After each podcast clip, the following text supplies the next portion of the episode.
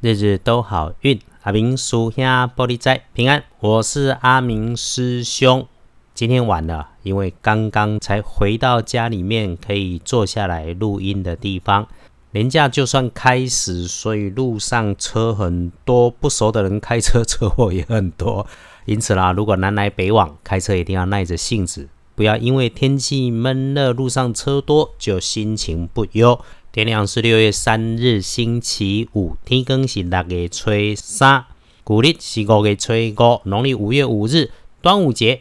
天亮后的新闻会有一堆什么讨论北部种、南部种，吃粽子用什么蘸酱，然后粽子不要吃到消化不良，每年都会复制贴上的季节新闻跟贴文啊，姑且跟着听听看看哦。人呐，做自己最好。先说礼拜五正财在南方，偏财要往西边找，文昌位在西，桃花人缘在西北，吉祥的数字是零二三。地根后正财在南边，偏财往西边侧，文昌徛在西边，桃花林园在西北边。好用的数字是空二三。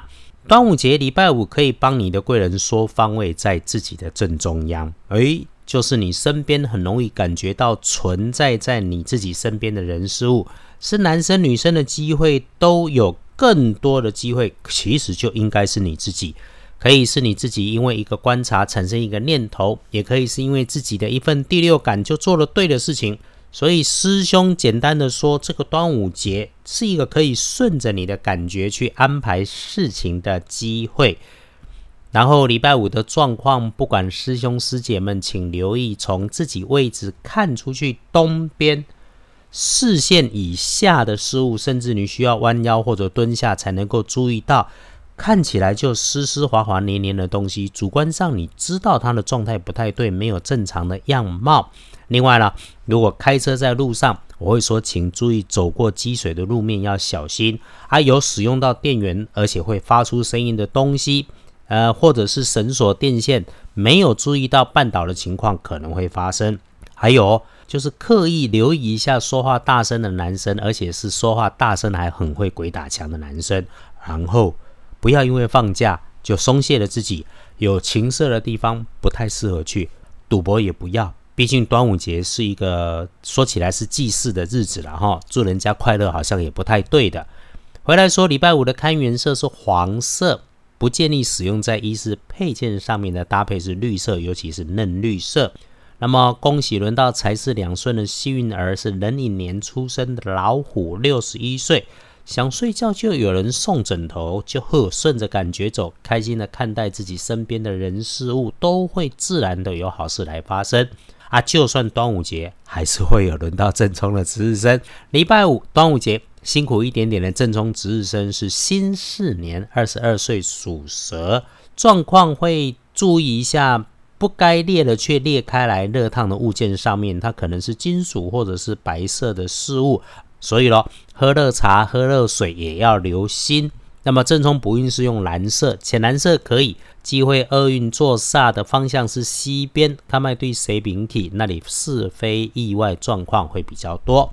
倒是通胜哈，端午节礼拜五通胜上面其实是日逢月破大凶，凡事少取。这么一来，对大家来说，礼拜五拜拜祈福许愿，真要进行就低调。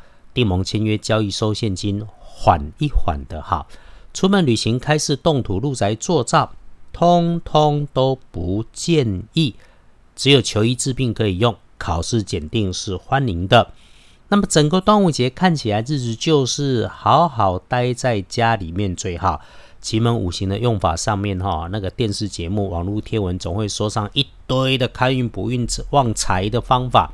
师兄所学，我赞成收一些午时水静静身，然后拖拖地，用水擦擦桌面，用水干洗湿洗一下，环境都不错。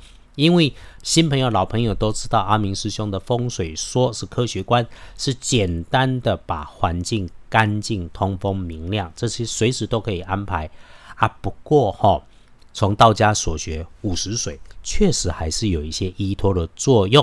好，我们先看时间，翻看大本的有看到最小心的时间、谨慎的时间是上午的九点到十一点。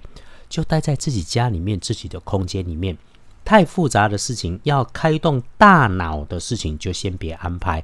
那么也可以把社群软体先关掉，连那个早安图啊、端午节快乐啊，通通缓一缓。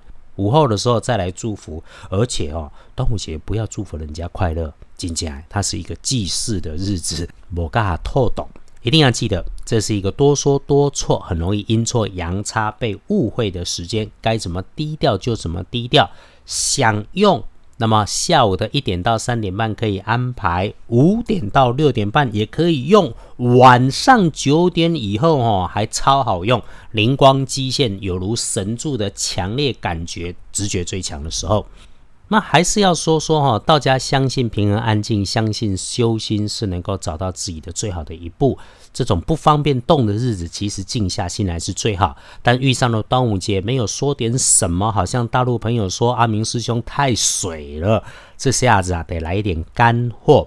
所以，除了安静下来，让灵魂追上身体，常常说的做法，我们来补一点家中的财气小方法。收到钱，大家眼睛都会亮。来，首先取午时水，有中午的泉水、井水、河水都可以晒到阳光的水就很好。但是如果在都市里面没有，就算你用水龙头接了中午十二点装下来的水也可以。差别哈。就是九十分跟八十分，它都远远超过及格。你只要有心，都能够补强。然后再把这个水装进水壶或是锅子里面来了，里头放上一些铜板，五十元、十元、五元、一元都可以。甚至于你愿意，也可以把你自己会佩戴的金饰、银饰数个把它放进去。其实为什么说数格，就是也不要贪多。这种事情不是越多就越有用。奇门五行一直都不是比数量跟比价钱，有心用心最重要。然后就把它们煮开，让财水的财气在家中弥漫一下。你觉得 OK 了，那就熄火关掉，然后把那个水放凉，可以把家里四处稍微洒一下。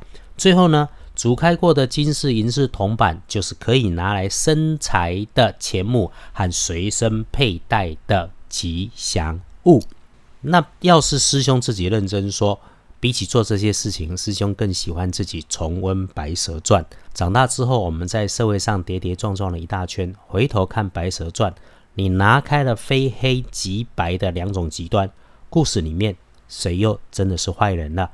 日日都好运，阿明叔兄玻璃斋，祈愿你端阳安康，日日时时平安顺心，道主慈悲，多做主逼。